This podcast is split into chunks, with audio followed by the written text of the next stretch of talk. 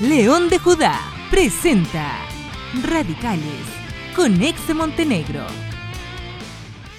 Segunda de Corintios 12, versículos 9 al 10. Dice así, estoy ocupando la NBI. Pero él me dijo, te basta con mi gracia, pues mi poder se perfecciona en la debilidad. Por lo tanto, gustosamente haré más bien alarde de mis debilidades, para que permanezca sobre mí el poder de Cristo. Por eso me regocijo en debilidades, insultos, privaciones, persecuciones y dificultades que sufro por Cristo, porque cuando soy débil, entonces soy fuerte. Eh, lo que vamos a conversar el día de hoy le, puse por título El reino de los imperfectos. En la iglesia a diario vemos modelos terminados de perfección. Nos esmeramos en mostrar eh, una imagen de cristianos calcados a la perfección de, al modelo de Cristo, así como tipo catálogo, tipo revista, sin caída ni debilidades, con familias felices, eh, saliendo en las fotos como, como de revista. Cuando Jesús estuvo en la tierra, su ministerio se centró en aquellos que estaban llenos de debilidades. Si ustedes se fijan, fue a los leprosos, fue a los publicanos, fue a las prostitutas, fue a las mujeres que no estaban, como la mujer samaritana, que no estaba viviendo una vida de pareja correcta. Eh, eso era la gente que estaba apartada de la sociedad organizada.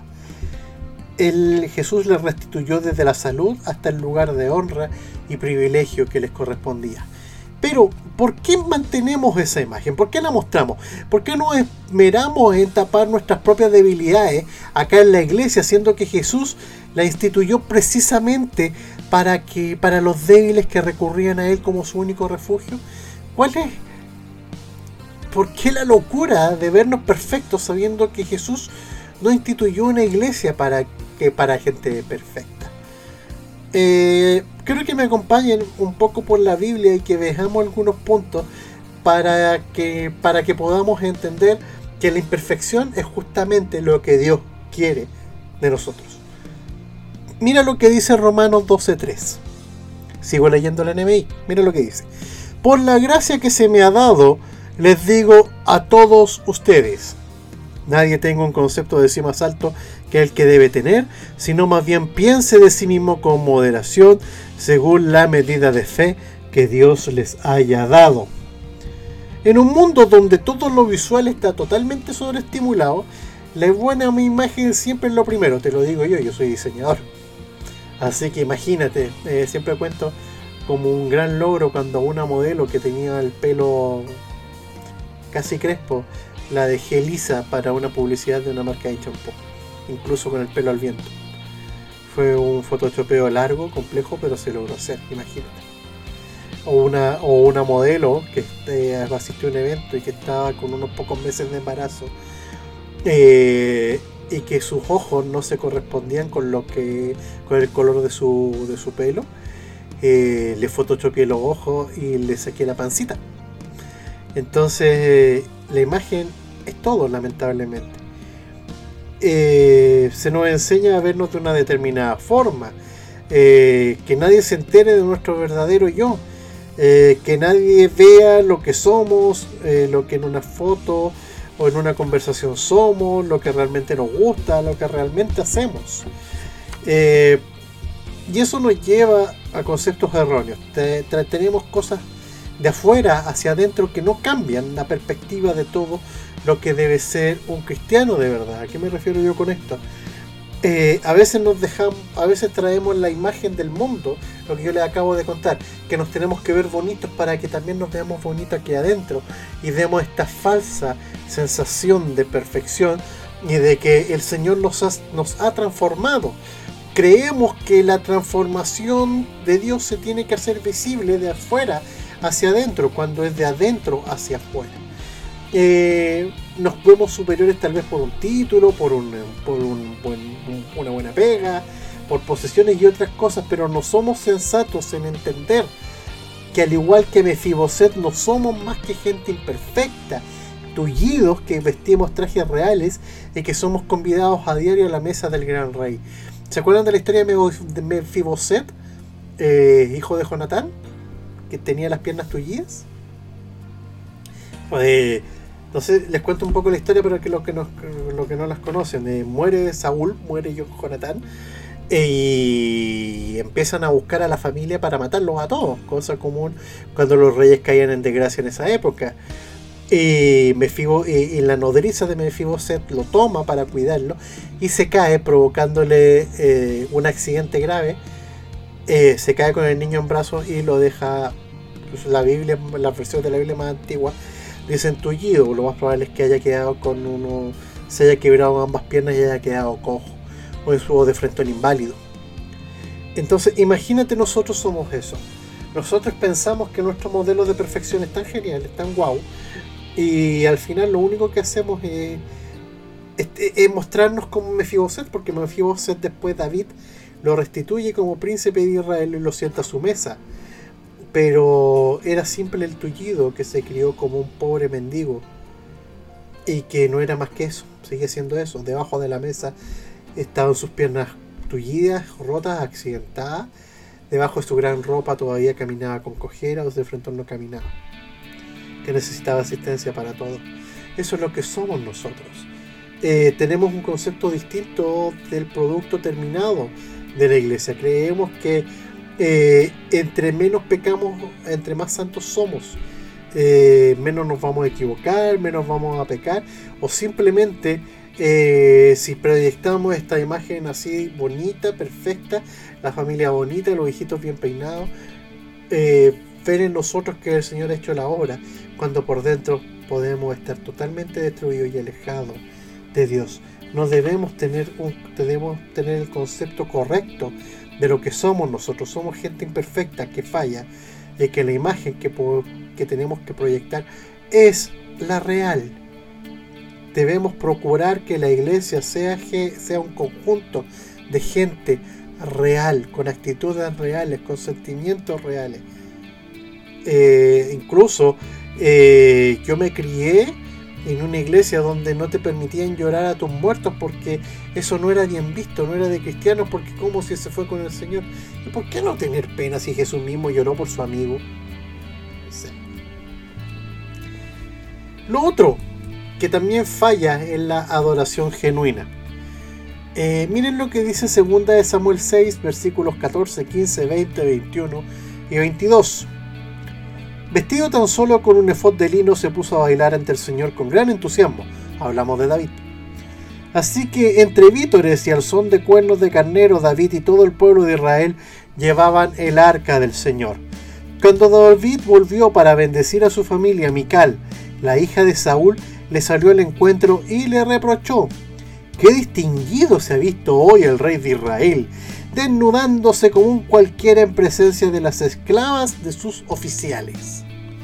David le respondió, lo hice en presencia del Señor, quien en vez de escoger a tu padre o a cualquier otro de tu familia, me escogió a mí y me hizo gobernante de Israel, que es el pueblo del Señor de modo que seguiré bailando en presencia del Señor y me rebajaré más todavía hasta humillarme completamente.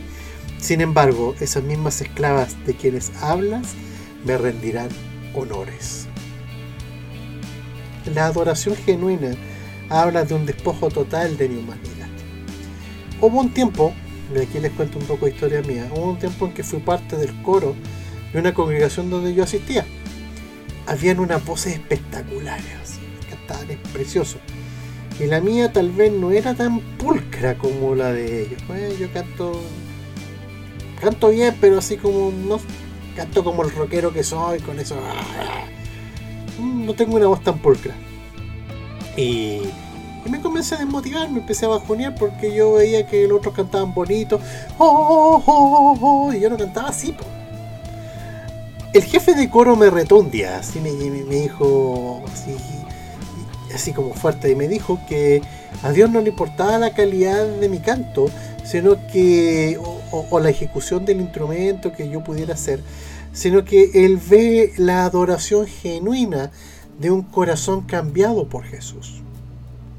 Al cabo de unas pocas semanas, de los 18 músicos que componían ese coro, solo quedaban 8. Quedaba el guitarrista, un segundo guitarrista, quedaba el baterista, un multiinstrumentista por llamarlo así, porque tocaba un segundo teclado, tocaba el saxofón, eh, a veces parchaba la batería, una, eh, una baterista de reemplazo, un tecladista y, y, un bajista. Y aparte de eso, de todas las voces que había, que eran como 8, quedamos solo 4. Y había una cuarta que, por su, porque también tenía otras obligaciones ministeriales, iba y venía del coro. Entonces técnicamente éramos 3 y medio. Eh, cantaba con todo y aún lo hago. Eh, lo entregaba todo, no me importaba quedar difónico, no me importaba nada. Lo único que quería era decirle a Dios con mi canto y con mi adoración cuánto la amaba, aunque me miraran raro. Porque yo hasta el día de hoy, al que me amó con todo, yo lo amo con todo y le canto con todo. Da lo mismo como te vean, porque si te quieres tirar al suelo, y esa es la forma de, de representar, de, que vas a, a expresarle amor, hazlo debe importarte que Dios reciba lo que genuinamente hay en tu corazón. No, no es lo que haces, es lo que hay en ti, es lo que le das a Dios de ti, lo que su amor ha hecho en tu vida. Eh, cuando adoras muestras quién realmente eres. Por eso David se desnudó, porque David no tenía nada. Eh, David entendía que él no tenía nada, que si, que si Dios lo había puesto por rey era porque Dios así lo quiso y listo lo puso por gobernante, no le no puso a, algún heredero de Saúl, no. Lo puso a él. Él no era nada, un simple pastor de ovejas. Él lo entendía, él siempre entendió que él no era más que un pastor de ovejas rescatado por el Señor y que y que él lo iba a adorar con todo, toda su vida. Cuando adoramos, muestras quién realmente eres porque la adoración es el reflejo del cambio de Dios operando en ti.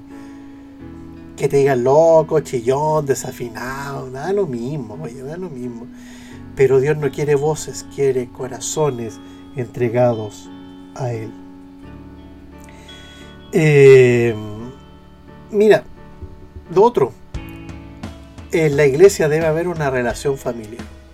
Mira lo que dice 1 Corintios 12, 26. Si uno de los miembros sufre, los demás comparten su sufrimiento. Y si uno de ellos recibe honor, los demás se alegran con él. Una familia es un grupo de gente que tiene lazos de sangre contigo. Pues bien, la iglesia eh, también es una familia y la sangre de Jesús es la que te une con el resto. Pablo quería que los corintios supieran esto y lo vivieran porque no lo entendían en cabalidad, no se respetaban, se trataban para abajo, una total apatía.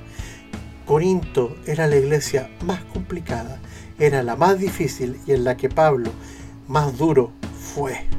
¿Por qué? Porque los tipos eh, se ponían a tomar y terminaban todos curados en la cena del Señor. Eh, las mujeres hacían lo que querían, no se sometían a la autoridad de sus maridos, un montón de cosas más. Es por eso que él les dice esto. Lamentablemente esto también se vive en la iglesia. Muchos no se duelen con tus penas. Eh, tampoco les, les importan tus lágrimas. Eres un espacio más dentro de un templo que puede ser bello pero vacío.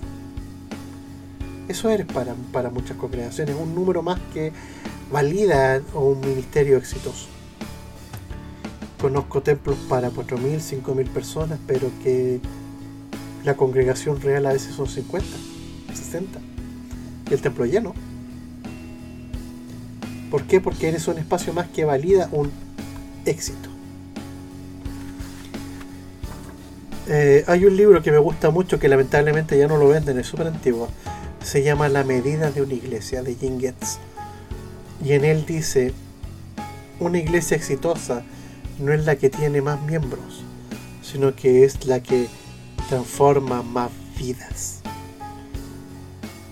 Eh, una, iglesia que realmente tiene éxito es aquella que trata a sus miembros como familia, los restituye, los cuida, les hace cariño. Eh, Y quiero que sepas algo, como iglesia tus triunfos van a ser míos, al igual que todas tus penas. Eh, mis éxitos también son los tuyos. Es por eso que les quise comentar eso eh, al principio del programa, porque se los quiero compartir, porque si, si Dios hasta el momento ha sido así con León de Judá, es porque también es para ustedes. Yo simplemente soy el parlante que está conectado al micrófono de Dios y hablo. Soy eso. Y si ha sido de bendición para todos, es porque somos todos parte de esto. Porque somos familia. Independiente si, no sé, son de otra congregación, no sé. Somos familia. Porque la sangre de Cristo nos unió. Lo malo y lo bueno debemos compartirlo. Para eso hemos sido formados como la familia de Dios, adoptados y hechos hijos de Dios. Tú eres mi hermano, tú eres mi hermana, yo soy tu hermano. Yo como tal nos tenemos que cuidar, nos tenemos que amar. Y lo otro que en la iglesia, ¿sabes qué? Es una colección de débiles. Sí. Mira, muchas personas no quieren aceptar al Señor porque hemos expuesto nuestras debilidades, lo que les dije al principio. Muchos pecados e imperfecciones se han convertido en protagonistas y eso ha hecho que nos traten de hipócrita. ¿Cuánto nos han dicho hipócrita? O sea, para el mundo destaca más aquel pastor de aquella iglesia grande que, eh, se, llevaba, que se llevaba casi 40 millones de pesos mensuales y, a pesar de tener esposa tenía amante, la cual eh, públicamente todo, bueno, todo el mundo de sé qué voces que sabía que estaba esta amante. Eso destaca pero no destacan que a lo mejor esa misma congregación eh, ayuda a, reos de, alta peligrosidad a reconvertirse con el mensaje del Señor, que tiene comedores sociales que han funcionado en medio de la pandemia para la gente que ha perdido sus trabajos y sus ingresos, que hay gente que ha ido a los hospitales a llevar luz y sanidad a aquellas personas que se están recuperando del COVID-19. Eso no lo cuentan. ¿Por qué? Porque lo malo es lo que flota, lamentablemente. Eh, y eso es lo que nos dicen hipócritas. Y aparte que ustedes se quedan con la plata, es lo primero que nos dicen. Pero no ir a la iglesia porque está llena de hipócritas. Es como no querer ir a un hospital porque está lleno de enfermos. Mira lo que la Biblia enseña en Romanos 15.1. Los fuertes en la fe debemos apoyar a los débiles en vez de hacer lo que más nos agrada. Somos humanos y vamos a fallar mil veces más. Nos caeremos otras diez mil veces. Es lo que pasó con grandes pastores, pastores famosos, que se han caído pero, pero pesados, pesados, pesados. Pero el Señor los ha restituido. Pero ¿qué es lo que hacemos nosotros como iglesia? Los matamos. Hay una canción de René González que dice que, quiere una, que Dios quiere una iglesia que sane al herido, que, restaure, que, le dé libertad al cautivo, que rompa cadenas, que al que falló lo restituya, los cuide, lo, perdone. Pero ¿sabes qué es lo que pasa con, el, con la iglesia? Al que falló lo tiramos al suelo, lo quemamos en la hoguera y entre medio que lo estamos quemando en la hoguera lo estamos fusilando. Al que está herido lo dejamos morir. Al que falló lo dejamos caer. Al que está a punto de caer se lo terminamos de empujar. ¿Por qué? Porque tenemos una visión errada de la perfección. La perfección de la iglesia no radica en sus buenas obras. La perfección de la iglesia radica en lo que el poder de Dios puede hacer en la gente a través de Jesucristo y la cruz del Calvario. En eso radica la fuerza de la iglesia. La iglesia su perfección no está dada por lo que nosotros podamos conseguir o lo que nosotros podamos definir como perfección. La perfección de la iglesia es lo que ella refleja de Cristo al mundo. Si adentro hay imperfectos, seguimos perfeccionando. Si adentro hay hipócritas, nos vamos a mejorar. Pero ¿sabes qué? Cuando tú entiendes que la iglesia no restituye, sino que juzga, que la iglesia aparta, no acerca. Cuando la iglesia, el que piensa distinto, si es que no lo echa, lo encierra. eso hace de que la gente no quiera venir al Señor. Por eso, imagínate, imagínate que en la iglesia la, gente de pelo largo, con tatuaje, llega, lo miran feo. Por eso nació el Ministerio de Expresión Desechado en Chile, para todos aquellos metaleros, punk y gente que está en las calles drogándose, golpeando gente, ahora está abrazada a la cruz. De verdad.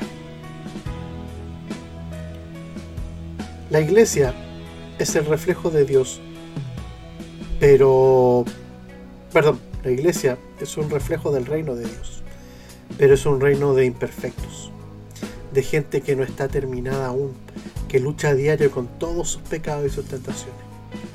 La lista de imperfectos en la Biblia es súper extensa. Es más, solamente un solo perfecto que no estuvo tampoco exento de las tentaciones, al revés, igual lo tentaron.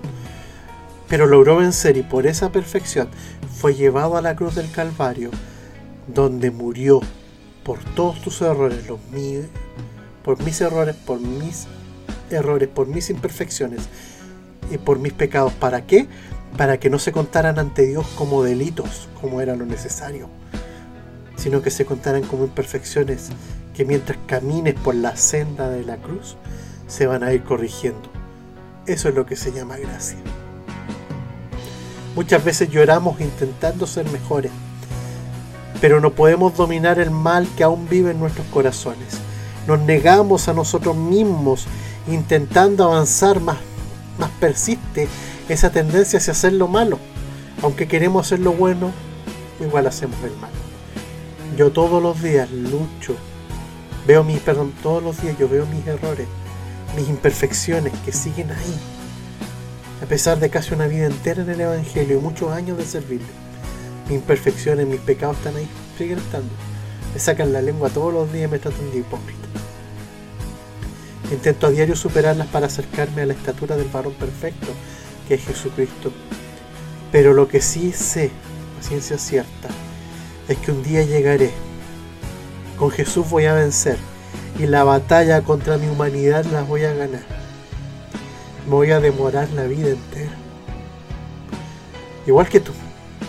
Pero si seguimos por el camino y perseveramos, al final de la jornada nuestro galardón, la vida eterna, estará ahí para nosotros, para disfrutarlo por la eternidad con nuestro Dios. Hoy quiero orar contigo. Hoy quiero orar si ves este programa y no has, no has aceptado al Señor por todo lo que te comenté antes. Te quiero invitar a que vengas a la cruz. Esta cruz que es dura pero es linda, a pesar de todo. Hoy día quiero orar por ti, por, por aquel, por aquella persona que tú eres, que eres parte de la iglesia. De una iglesia que a veces no hace bien las cosas pero que si nosotros lo queremos nos podemos convertir en los agentes transformadores que cambian esto. Padre, gracias por tu amor y por entender que somos imperfectos, por entender que fallamos, que pecamos, que nos equivocamos. Y también queremos pedirte perdón porque esas imperfecciones se han convertido en los protagonistas y no hemos tenido que poner un disfraz de cristianos bien terminados, bien peinados, bien hechitos, cuando no es así. Yo en lo personal ante las cámaras me expongo como un pecador más, con muchas imperfecciones e hipocresía, pero que te ama con locura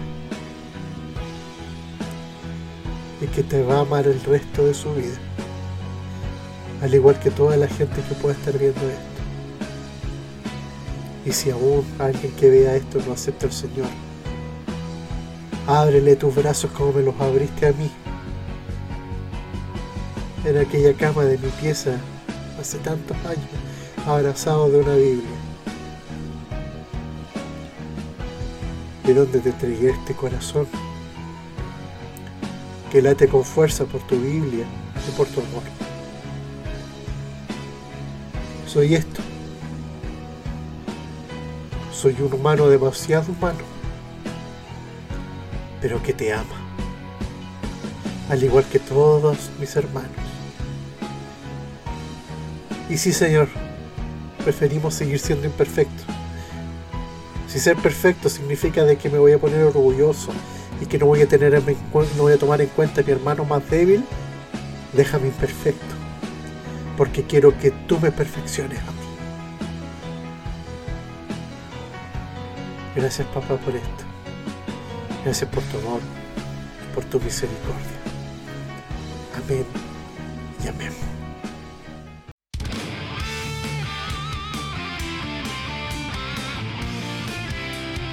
León de Judá presentó Radicales con Ex Montenegro. Síguenos en Facebook, Instagram y YouTube como León de Judá CL. Visítanos en www.leondejuda.cl. Busca nuestros podcasts en Spotify y Apple Music.